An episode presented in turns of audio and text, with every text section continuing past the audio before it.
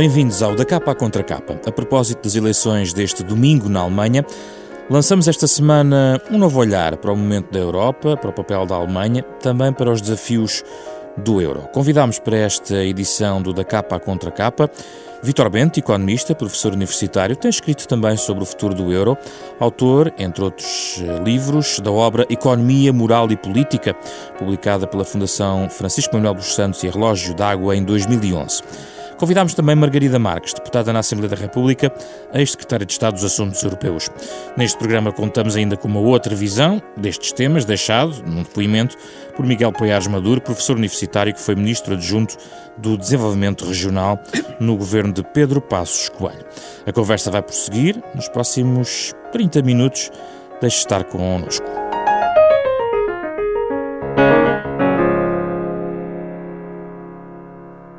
Margarida Marques, Vitor Bento, muito obrigado pela vossa presença. É um gosto recebê-los aqui no Da Capa Contra Capa. Uh, depois das eleições na Holanda e em França, uh, nós chegámos à véspera das aguardadas eleições alemãs e o cenário de reflexão, quase todos os debates, é a manutenção de Angela Merkel como a timoneira em Berlim. Margarida Marques, muitos analistas convergem na ideia de que algumas reformas na zona euro estão apenas à espera destas eleições para serem discutidas e avançar em profundidade há condições políticas, se Merkel se mantiver no poder, para avançar com essa reforma do euro que muitos reclamam? Uh, gostaria de começar por uh, uh, procurar responder à sua questão indo um bocadinho mais atrás. Ou seja, as eleições em França deram um certo alívio na Europa. Mas eu gostaria de sublinhar a expressão alívio, Alívio não significa um otimismo exagerado, significa um realismo e, sobretudo, uma inversão da tendência a que estávamos a assistir na Europa. E agora, as eleições na Alemanha consolidam essa perspectiva. Mas na questão coloca, do meu ponto de vista, há dois aspectos. Um primeiro é a senhora Merkel será seguramente a próxima chanceler na Alemanha. Também as sondagens apontam que a senhora Merkel não vai governar sozinha com a CDU-CSU. As sondagens, evidentemente, mas a sondagem definitiva será no próximo uh, domingo. A questão é saber como é que será essa coligação. Exatamente. A questão é saber como é que é essa coligação, se será novamente uma grande coligação ou se a senhora Merkel fará uma coligação com os liberais. Uh, penso, penso que se ela ficar muito dependente dos liberais, quererá uma coligação mais alargada, sendo que a coligação com os verdes coloca algumas dificuldades, uma vez que os verdes têm insistido muito uh, em problemas ecológicos relacionados com a indústria automóvel e a CSU, o aliado tradicional da CDU na Baviera, não uh, tem feito disso contra os verdes um cavalo de, de, de, batalha. Isso é bom ou é mau para o euro, se houver uma coligação, por exemplo, com os liberais? Eu penso que uh, o que é importante aí do meu ponto de vista, é que a senhora Merkel tenderei a dizer que ela não vai ficar quatro, quatro anos como chanceler. Não ficando quatro anos como chanceler, ela tem necessidade de se aproximar a algumas propostas europeias que já fizeram o seu caminho na União Europeia. Estou a falar da transformação do Mecanismo Europeu de Estabilidade num Fundo Monetário Europeu, estou a falar do Ministro da Economia e das Finanças, estou a falar de um orçamento, um pequenino orçamento, para usar a expressão da senhora Merkel, para a zona euro. Então já vamos, já vamos detalhar essas, porque são de facto essas matérias do futuro do euro que nós temos que aqui falar sobre os seus benefícios. Mas deixe-me só acrescentar uma Sim. questão, é que a senhora Merkel, que disse que era a favor destas três propostas, só se pronunciou sobre elas a seguir ao encontro com Macron e no seu discurso no Bundestag há duas ou três semanas. Ou seja, não tem feito disto o seu discurso de campanha. E a conclusão que se pode retirar daqui é que este discurso não é um discurso interno para a Alemanha, mas para já é um discurso para fora, para a União Europeia. Vitor Bento, qual é a sua perspectiva em relação à importância das eleições alemãs neste processo? As eleições alemãs, obviamente, são importantes, dada a importância que a Alemanha tem dentro de toda, toda a União Europeia, e eu julgo que, no fundo, terminam uma etapa de uma certa ansiedade que se tem vivido na Europa ao longo dos últimos anos e que teve, digamos, o resultado da eleição francesa, que, de certa forma, desviou do caminho alguns, alguns perigos mais iminentes e agora, com a, com a reeleição da senhora Merkel, dá um certo sinal de continuidade e permite que a Europa se reagrupe e, e se concentre no, digamos, no, no, nos seus problemas. Eu julgo que a eleição de Macron, por um lado, e a reeleição da senhora Merkel vai permitir reforçar o eixo anglo, anglo ah, perdão, o eixo franco-alemão e numa nova, num novo equilíbrio, portanto, restabelecer um novo equilíbrio, isso vai ser positivo para a Europa, e por outro lado, enfim, se for verdade, como diz a doutora Margarida Marques, que, que este possa ser o último mandato da, eh, da chanceler Merkel, ela quererá deixar um legado para a história, portanto, este será o, será o mandato do legado para a história, e ela não quererá terminar, digamos, a sua carreira política com uma Europa desmantelada ou com uma Europa em crise. E, portanto, tudo isto são sinais que aponta no sentido de podermos entrar num tempo de mudança uh, dentro da Organização da União Europeia e, em particular, da União Monetária. O problema aqui, Vitor Bento, é que, como escreveu, a Alemanha também é um problema para o euro e o euro é um problema para a Alemanha, sendo que sem a Alemanha não há euro, como sempre ressalva, porque há desequilíbrios da economia alemã, que têm sido largamente debatidos, como a questão dos excedentes, que têm depois um impacto do ponto de vista europeu. Está a haver alguma mudança, está a vislumbrar alguma mudança na cabeça de Merkel ou do Sr. Schäuble, se ficar, por exemplo, nessa matéria? Eu acredito que, digamos, com esta, com esta eleição e, no fundo, com esta clarificação que houve com as, as eleições sucessivas e com um tempo de tranquilidade eleitoral que vamos ter pela frente, cerca de dois anos, o que é um, um tempo relativamente longo, eu julgo que vai haver condições para algumas mudanças uh, paradigmáticas, chamemos assim. Eu estou convencido que a Alemanha vai mudar algumas coisas naquilo que tem sido o seu quadro, o seu quadro mental por, por razões até exógenas. Neste momento, digamos, houve, houve dois fatores externos muito importantes que obrigaram a Europa a ter que se repensar e que obrigam, nomeadamente, a Alemanha a ter que, que refletir muito seriamente sobre si. Um é o Brexit, porque o Brexit cria um desafio à integração europeia na medida em que, corra bem ou corra mal, o Brexit vai ab a porta de saída e, mais do que abrir a porta de saída, vai definir o mapa de saída. O que significa que, uma vez concluído o Brexit, e ele há de ser concluído, de uma maneira ou de outra há de ser concluído, uma porta fica aberta e fica conhecido o mapa de saída, o que significa que a integração europeia passa a ser reversível. Definitivamente, portanto, é uma alteração substancial relativamente à, à, à União Europeia. O outro fator foi a eleição de Trump nos Estados Unidos e, nomeadamente, a sua revisão da política face à Europa e, de certa forma, a responsabilização da Europa como primeira linha da sua própria defesa. O que significa que a Europa vai ter que assumir uh, uma responsabilidade maior na sua própria defesa, nomeadamente na conflitualidade que existe face à zona de influência russa e, portanto, face aos atritos da sua zona de influência. Ora bem, o reforço da capacidade de defesa europeia, e, sobretudo com o Reino Unido fora da União, da, da, União Europeia, embora o Reino Unido faça, irá fazer parte do mecanismo de defesa europeu, seja o qual for, mas isto vai, vai implicar um desafio para a Alemanha. A Alemanha vai ter que ter um papel mais ativo na defesa europeia. Eu estou convencido que quer a elite alemã, quer a europeia, reconhece que isso é um risco muito grande para a Europa. Digamos, a remilitarização da Alemanha é um risco muito grande para a Europa.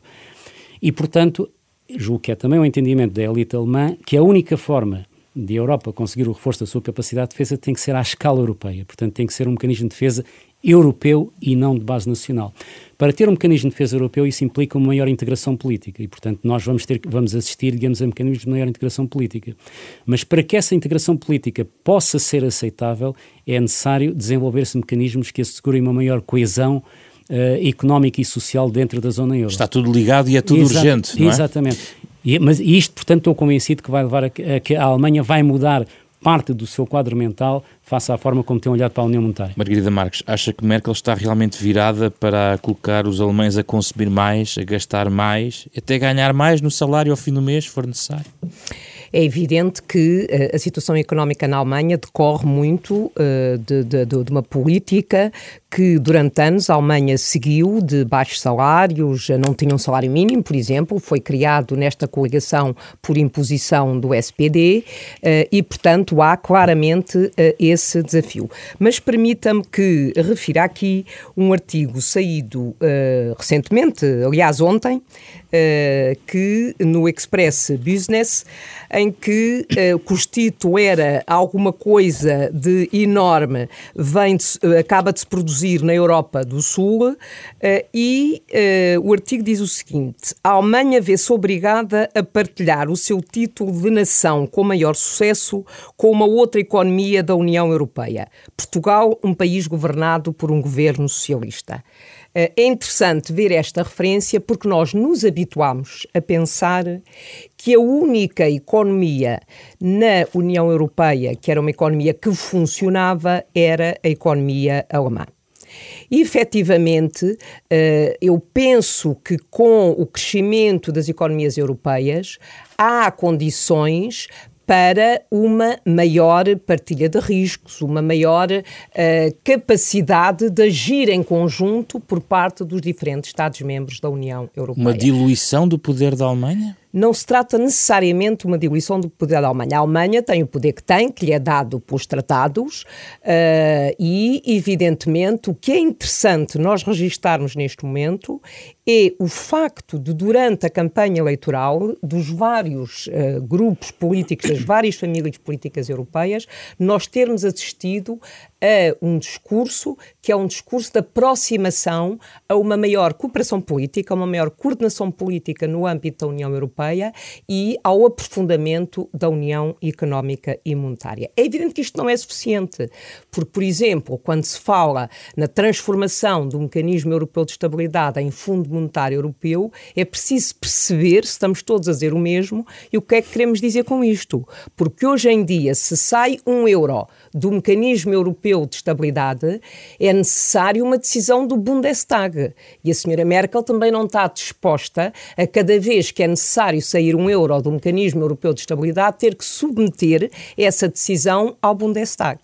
E, portanto, o que uh, é preciso perceber é se este Fundo Monetário Europeu tem apenas competências uh, financeiras, digamos, uh, no sentido de socorrer o sistema financeiro, ou se tem também competências, e essa é a perspectiva nossa, de Portugal, que nós temos defendido, ou se tem também competências, por exemplo, na promoção do investimento, na, na, na, na criação, por exemplo, de um seguro de desemprego que se possa, em momentos de crise associar aos mecanismos nacionais de desemprego e, fundamentalmente, que tenha uma função estrutural no quadro da União Europeia. Porque o mecanismo europeu de estabilidade é fora do quadro da União Europeia. E o que nós queremos é que este Fundo Monetário Europeu se crie no interior da União Europeia, no quadro institucional e, portanto, com capacidade de controle democrático deste fundo. Deixa-me trazer a opinião de Miguel Paiares Maduro, que de certa maneira também concorda em relação à vossa opinião sobre a possibilidade de mudanças na zona euro depois das eleições alemãs.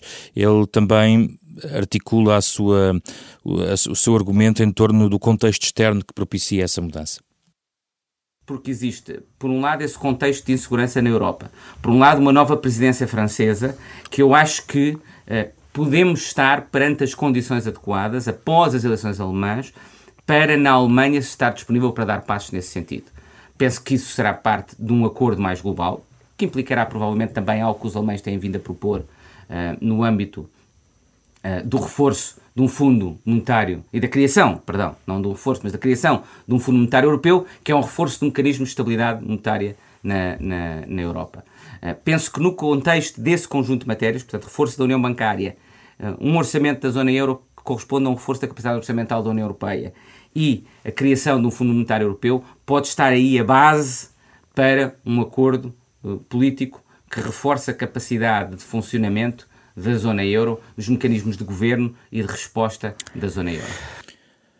Vitor Bento, porquê é, é tão essencial o Fundo Monetário Europeu e o Orçamento Europeu para resolver, como instrumento para resolver desequilíbrios na zona euro? O, quer dizer, o Fundo Monetário Europeu uh, poderá ser importante, embora não creio que seja a parte mais importante do, daquilo que é necessário. Relativamente ao orçamento europeu, sim, porque isso é a forma de assegurar, uh, digamos, uma maior uh, solidariedade, se quiser, dentro da zona euro. Digamos, a única forma de conseguir fazer, assegurar uh, reequilíbrios financeiros dentro da zona euro é com, é com, com um orçamento comum, nomeadamente um dos casos, aliás, que já, que já foi mencionado, que eu julgo que é elementar se se quiser assegurar, digamos, uma devida integração económica europeia, é um subsídio de desemprego um, uh, à escala europeia. Portanto, tem que permita funcionar como estabilizador automático intra, uh, intra-regiões. Não é, não é à partida favorável a nenhum país em particular, significa que quando um país está numa recessão, recebe transferências dos outros, quando está numa situação de maior crescimento e está outro na recessão, a transferência é feita no sentido, no sentido inverso, mas alivia, digamos, alivia o, o, a singularidade de um país que está, digamos, com um choque externo adverso, ter que suportar sozinho. A via do orçamento europeu enterra em definitivo a discussão sobre a mutualização da dívida? Não necessariamente, e são, são mais uma vez, são duas, coisas, são duas coisas diferentes. Esta, no fundo, isto, porque a questão da dívida é uma questão de resolver o legado, o legado financeiro. Portanto, é um, um uma vez por todas, digamos assim, é um ajustamento de stock. Uh, a questão do, do subsídio de desemprego é um, uma continuidade, é, um, digamos, é uma ação de política, de política contínua. Uh, e, portanto, como disse, digamos, isso é a forma de conseguir, digamos, a, a, a algum equilíbrio. Por outro lado, ter também outros instrumentos que permita discricionariamente uh, gastar num lado que precise e, portanto, que assegure transferências de um lado, de um lado precise, uh, cobrando do outro lado que possa ter mais disponibilidade num determinado momento. E que esta é a forma de conseguir alguma simetria, ou, ou se quiser de outra maneira, é pela via orçamental que se pode, que se pode conseguir compensar a assimetria que os vários países assumem na, uh, no equilíbrio cambial, isto parece um paradoxo, neste momento não há taxas de câmbio, mas continua a ser importante, um paradoxo do, do desequilíbrio cambial que existe dentro da zona euro. Por exemplo, como falava há pouco, quando, citando que eu, eu dizer que a Alemanha é um problema para o euro e é um problema para a Alemanha, segundo um estudo recente, e que aliás eu, cujos contornos básicos eu partilho, a moeda, a, a taxa de câmbio real alemão, se quiser, os preços da Alemanha estão 20% abaixo do, daquilo que seria o seu nível, nível de equilíbrio. O que isto significa, esticando muito o argumento, eu reconheço que estou a esticar o argumento, mas para as pessoas perceberem melhor, isto é o equivalente à Alemanha estar a fazer dumping no mercado internacional, vendendo os seus produtos 20% abaixo do, abaixo do preço do mercado. No passado, isto era reequilibrado com a revalorização do marco. Como neste momento não há marco para revalorizar, este desequilíbrio tem que ser resolvido de alguma maneira. E a única maneira, as maneiras de os resolverem, ou há uma alteração na, na política um, económica alemã, rebalanceando-a, portanto, aumentando o seu mercado interno, aumentando a, a, despesa no seu mercado interno e, de certa forma, revalorizando internamente, uh, digamos, as, as, suas condições de custos, no fundo, fazer o simétrico daquilo que foi imposto aos países com déficit externo pelas respectivas, pelas respectivas troicas, ou então tem que se institucionalizar um mecanismo de transferências sem dívida que permita reciclar os excedentes de um lado para o outro, evitando que se crie um déficit de procura dentro da zona euro. O problema e, vai ser que gera um desemprego. Quem será a troika que vai impor isso à Alemanha, entre aspas? Não, mas é, mas é isso que eu acredito, quer dizer, que, que, que, que a Alemanha cada vez mais vai percebendo, digamos, esta responsabilidade. Confia na auto-iniciativa da Alemanha? Tem que ser, para já eu acredito que a Alemanha é genuinamente pró-europeia. E aliás, acho que a Alemanha é muito eh, muito empenhada no sucesso europeu. Obviamente tem a sua idiosincrasia, como todos têm as suas idiosincrasias, tem uma idiosincrasia de muito sucesso, porque todo o quadro mental, eh, digamos, de rigor em que eles assentam, digamos, essa sua idiosincrasia, foi a base do sucesso da Alemanha do pós-guerra e que lhe deu, digamos, uma paz financeira, económica e uma paz de espírito. A Alemanha olha hoje que, de certa forma, tem muitos demónios eliminados, graças à prosperidade económica que conseguiu, porque se não tivesse conseguido essa prosperidade económica, muitos demónios poderiam continuar vivos. Portanto, eu estou convencido, digamos, que essa autoconsciência existe. Qual é a troika que vai obrigar a senhora Merkel a tra tratar deste assunto? Bom, esperemos que não seja nenhuma troika. Uh, e penso que a troika questão... por, por, sim, sim. por imagem simbólica relacionada com o que aconteceu com os países. Tem todo, tem todo o sentido. A sua questão tem todo o sentido. Esperemos que não seja nenhuma troika. Esperemos que seja uma maior coordenação política e cooperação política entre os Estados-membros. E é por isso que eu referi há pouco que este Fundo Monetário Europeu tem que se desenvolver no quadro comunitário, no quadro da União Europeia para que as instituições democráticas possam ter, como o Parlamento Europeu, como a Comissão Europeia, como o Conselho, possam ter capacidade de acompanhar a gestão, digamos, deste Fundo Monetário Europeu. Exatamente para evitar troicas com a configuração que nós tivemos, onde não havia capacidade de um controle Mas há uma outra, uma outra proposta em cima da mesa, uh, que é do Sr. Juncker, de um só presidente, uma espécie de voltarmos a ter um Senhor Europa com congregue, que, que deixou no seu discurso de Estado da União ainda há poucos dias? Uh, essa proposta do Sr. Juncker é uma proposta que nós temos que estudar como é que ela se pode concretizar, uma vez que o Tratado de Lisboa prevê um Presidente da Comissão Europeia e um Presidente do Conselho Europeu, sendo que quer a Comissão Europeia, quer o Conselho Europeu são instituições e instituições diferentes. Sem dúvida, e aliás, na sequência do que disse o professor Vitor Bento, é fundamental haver uma maior coordenação e uma maior cooperação política. Sem essa cooperação política, nós não conseguimos avançar em matéria de uh, uma, um maior espírito de coesão dentro da União Europeia porque o que tem que estar subjacente, o que está subjacente a estes objetivos de uma maior cooperação económica é a necessidade de promover a coesão no espaço da União Europeia. Mas há aqui uma outra questão que eu gostaria de, eh, de referir e que tem a ver com o orçamento da zona euro que possa aumentar o orçamento da União Europeia. Eu acho que é muito importante que o aprofundamento, o completamento da União Económica e Monetária, nas suas diferentes vertentes, não crie um maior fosso entre os países do euro e os países que não têm ainda o euro. Porque isso criaria dentro da União Europeia um conflito de interesse entre dois grupos que não seria saudável para a União Europeia. Ou seja, é um risco que nós devemos ter sempre em cima da mesa. Os britânicos este... não estavam no euro e estavam na União Europeia.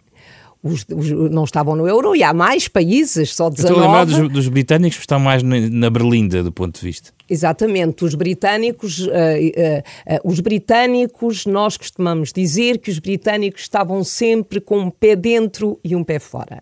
Ou seja, os britânicos eram Estado-membro da União Europeia, mas tinham uma série de opt-outs, ou seja, havia uma série de políticas que os britânicos não seguiam por decisão britânica. Portanto, estavam sempre com um pé dentro e um Era pé fora. risco era o risco. Agora, a questão que se coloca é que, e, e tive a oportunidade em determinados momentos de discutir com outros parceiros de outros países, esta questão é uma questão muito importante, que é não uh, consolidar a zona euro uh, sem ter em conta o que acontece aos países que estão fora da zona euro. Ou seja, tem que haver aqui uma enorme coordenação no sentido de não separar excessivamente uma zona da outra. Partindo do princípio que há só uma velocidade dentro do euro.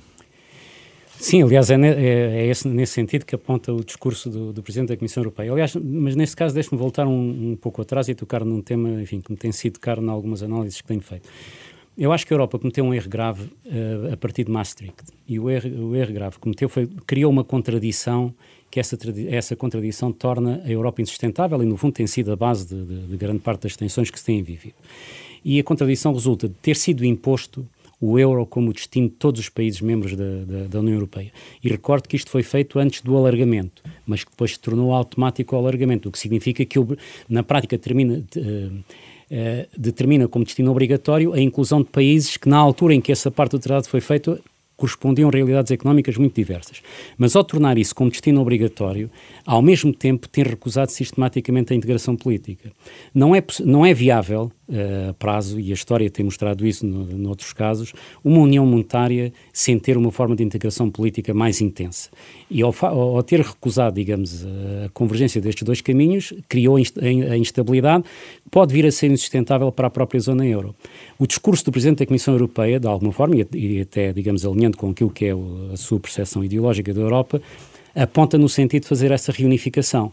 E, no fundo, o, se se vir com atenção o discurso dele, aquilo tem um, tem um destino claro, que é a união política dentro da Europa.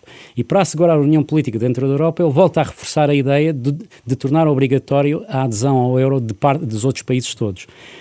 Eu julgo que isso é uma exigência demasiada. Eu acho que a Europa poderia funcionar de forma integrada, deixando uh, a liberdade aos países de poderem fazer parte ou não da moeda única e poderem ter liberdade cambial se quiserem, porque, mais uma vez, esta crise mostrou que a liberdade cambial uh, deu mais mecanismos de defesa uh, aos países do que deu a rigidez cambial com a forma como foi gerida. Poderia ter sido de outra maneira e poderia ter sido muito, muito mais inclusivo, mas não foi. E o que é certo é que os países de fora da zona euro, portanto, dentro da União Europeia, mas fora da zona euro, cresceram muito mais do que os países da zona euro. Se nós, se nós pegarmos nos países da zona euro, nos fundadores da zona euro, e tirarmos a Alemanha, desde 2007 até ao final de 2016, o PIB per capita caiu 2%. Os países da, da União Europeia fora do euro cresceram quase 9%. Mas a Alemanha faz parte da zona euro. Portanto, quando fazemos as médias, temos que considerar a Alemanha do lado em que ela é, está, é, ou seja, é, da zona é euro. É verdade, mas eu devo, eu devo confessar que não me dá grande satisfação a, Portugal, quer dizer, a Portugal, o crescimento que a Alemanha possa ter se em Portugal houver uma recessão. Quer dizer, o fazer a média destes, destes, dois, destes dois resultados não me dá conforto nenhum enquanto português. Eh, portanto, significa, digamos, que a Europa não conseguiu distribuir e durante esta crise alargou o fosso entre, digamos, os países eh, dentro do euro, dentro do euro, entre os países mais ricos e os países mais pobres, o que cria o desafio de ter que resolver esse, esse problema. E é exatamente um dos desafios que se tem em cima da mesa e que eu acredito que vai haver condições de mudança para poderem ser enfrentados de outra maneira, é a necessidade de criar condições para uma maior coesão económica e social dentro da zona euro, ajudando a fechar este fosso. Porque, se quiser, eh, deste, nesta crise de 2007 até agora, os países do sul da Europa, portanto Grécia, Portugal, Espanha e Itália, perderam cinco, eh, criaram 5 milhões de desempregados. Se, se quiser, a, a, região germânica alargada, Alemanha, a, Holanda, Áustria e Bélgica, no mesmo período criaram 4 milhões de, de empregos. E, portanto, isto cria uma divergência que mais cedo ou mais tarde se torna politicamente insustentável. E, por isso, é esta ponte que é importante resolver. Mas permita-me que faça uma observação que é a seguinte. Eu acho que há pouco o Vitor Bento levantou a questão de não haver, não existirem, de certa forma, mecanismos de compensação cambial. Eu acho que é necessário nós irmos um bocadinho atrás à própria fundação do euro quando o euro é criado, portanto, na fase preparatória do euro, havia um relatório do Sr. Delors em que ele propunha a existência de mecanismos que pudessem atenuar esta diferença cambial. E, de facto, esses mecanismos não foram aprovados no âmbito da União Europeia por oposição, na altura, da Alemanha e da Holanda. Portanto, é preciso nós percebermos que esta questão é uma questão que está desde a gênese do euro, que quem trabalhou uh, na, na, na preparação e na implementação do do euro estava muito consciente dessa situação, mas foi, na altura, a Alemanha o país que não autorizou que esses estabilizadores fossem a criados. A última questão tem a ver com os cidadãos e este vento a favor que o Sr. Juncker também diz no seu discurso, de certa maneira é o vento de um certo otimismo baseado num crescimento económico relativamente mais interessante no que dos últimos tempos. Os cidadãos eh, poderão aqui reconectar-se com o projeto europeu com base num desanuviamento e não tanto num discurso em torno da crise, da austeridade, uh, do aperto, do cumprimento dos déficits uh, e, e centrar-se mais no crescimento económico. Eu gostava de colocar a questão a ambos. O Eurobarómetro, relativamente a Portugal, o Eurobarómetro é um instrumento de medida da opinião pública ao nível europeu que a Comissão Europeia faz duas vezes por ano. E é muito interessante para Portugal comparar os dados de 2013 com os dados de 2016. Em 2013, apenas 23% dos cidadãos estavam satisfeitos com a União Europeia. Em 2016, havia 47%. Ou seja, há de facto eh, uma reação dos cidadãos à evolução das políticas no sentido daquilo que lhes diz mais diretamente respeito. E, portanto, penso que esse, essa tendência uh, que eu falava no início do maior otimismo relativamente à União Europeia, que eu gosto mais de substituir por realismo, uh, por maior otimismo relativamente à União Europeia, vê-se nos números que mostram o nível de satisfação dos europeus relativamente à União Europeia. Não, eu acho que neste momento há de facto um maior otimismo. Uh, o, que, o que tem a sua explicação uh, está mais ou menos estudado ao nível da psicologia que nós, uh, nós, as nossas decisões são muito influenciadas pelos resultados mais recentes, da nossa experiência mais recente. E mesmo quando passamos por um período ou muito bom ou muito mau, normalmente aquilo que influencia a nossa decisão é uma espécie da média entre o, o pico de, de, dessa história do passado e o, e, e o, mais recente. Nunca fazemos a média do, do período todo. Por exemplo, se tivermos período, um período de grande sofrimento, mas de repente as coisas melhorarem, o peso de, de, deste alívio eh, proporcional no nosso processo de decisão é muito grande. E neste momento vivemos isso. Portanto, neste momento, esta, esta recuperação económica que estamos a viver gera um, gera um otimismo e esse otimismo tem influenciado favoravelmente a opinião das pessoas. Mais uma vez, isso cria uma oportunidade única para que se possam fazer determinadas reformas ao nível da arquitetura da zona euro e da arquitetura europeia, no sentido de a tornar mais viável e que a proteja de futuras, pelo menos de, de, de extremos tão grandes como o que esta crise Eu trouxe. queria dizer que o exotimismo foi também cavado pelos próprios europeus, porque em eleições, e começámos a falar de eleições, na Holanda e em França, as apostas europeístas dos eleitores acabaram por renovar pelo voto sim. também o projeto europeu, sim, não é concordam? sim, sim, sim, mas é, eu incluo isso neste, em todos os fatores eh, desta onda. Portanto, o facto de ter entrado num processo de recuperação, os países mais cedo, outros mais tarde, mas neste momento a recuperação é generalizada e face, digamos, ao, ao nível de sofrimento que alguns países passaram recentemente, isto é um, digamos, este sentido de alívio dá um, um sentido de bem-estar, de, de, felicidade, que influencia positivamente as decisões e, e acho caso, que isso será favorável. E no caso da França é preciso termos presente, é preciso lembrarmos que a questão da Europa foi aquilo que separou Macron de Le Pen. Portanto, não foi, a, a Europa não foi mais um elemento de campanha. O que separou claramente os dois uh, candidatos foi os dois projetos, foi o discurso sobre a Europa. Fundo... Matéria sobre a qual ele não fez concessões. Matéria, exatamente, não fez concessões, não fez concessões nem depois de ser eleito. Mas, mas, mesmo durante a campanha, quando isso poderia ter sido exatamente. apelativo, não fez concessões discursivas uh, nenhumas. No fundo, o voto também venceu o medo uh, de, de, de, outras propostas políticas. Aliás, o medo muitas vezes está na, na, na base de, algum, de alguma derrapagem política, como nos contava esta semana o Miguel Poiares Maduro, que até foi buscar uma expressão da Guerra das Estrelas para ilustrar a sua ideia. Há uma frase do Obi-Wan do, do, na Guerra das Estrelas, que eu gosto muito, uh, em que ele diz uh, o, o, o, medo traz insegurança, a insegurança traz raiva, a raiva é, é o caminho para o lado escuro, que é do Dark Side, não é? Na, na, na, Guerra das Estrelas.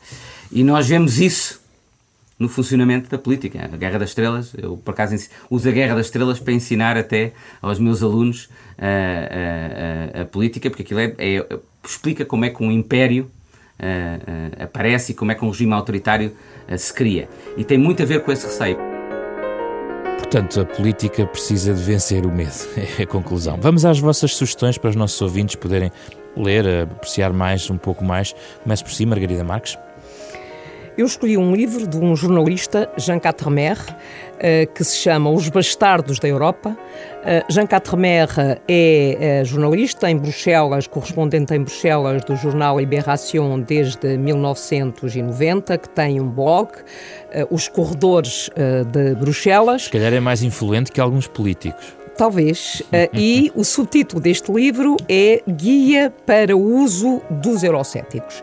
Porquê é que eu escolhi este livro, que saiu há alguns meses, embora seja em francês, e sei que não é a primeira língua, não seria a língua mais escolhida, mas uh, o que eu acho interessante neste livro é que Quatremer identifica, procura desmontar grande parte das críticas que são feitas à União Europeia, procurando identificar responsabilidades.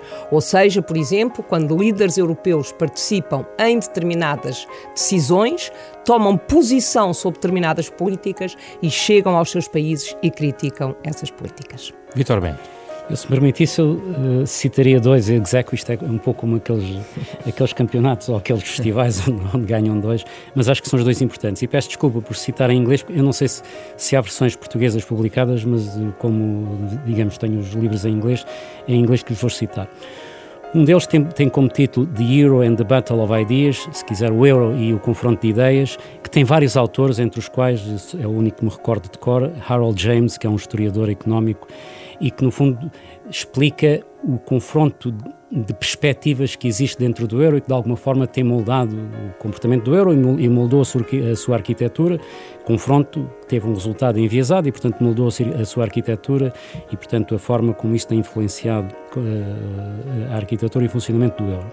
O outro, não é propriamente um contraponto, mas uma complementaridade, é Saving Europe, Salvar a Europa, de Carlo Bastazin, no fundo dá o relato do que foi toda a, toda a recente crise europeia, um relato muito bem informado, portanto, alguém, de alguém muito bem informado e que uh, um relato ao mesmo tempo analítico, analisando, digamos, as, as, uh, as razões por trás da, desse, dos confrontos verificados. Vitor Bento, Margarida Marques, muito obrigado pelas vossas sugestões e pelos vossos uh, argumentos neste da capa à contra capa. Falámos aqui do euro, da Alemanha, da Europa neste programa, que é uma parceria entre a Fundação Francisco Manuel dos Santos e a Renascença. Pode ouvir sempre ao sábado, às nove e meia da manhã, na Renascença, ou em podcast através das plataformas digitais ou em rr.sab.pt. Pode levar este programa para qualquer lado do mundo, a qualquer hora. Sugerimos leituras, falamos dos temas que estão na ordem do dia em Portugal e no mundo sempre ao som das notas escritas, especialmente para a banda sonora deste programa por Mário Lajinha. Para a semana, ouça o programa em direto do Teatro Nacional de São Carlos. O tema é Desigualdade, tema do encontro anual da Fundação Francisco Manuel dos Santos. Fizeram esta emissão Carlos Vermelho, André Peralta, Ana Marta Domingos e José Pedro Frazão. Até para a semana.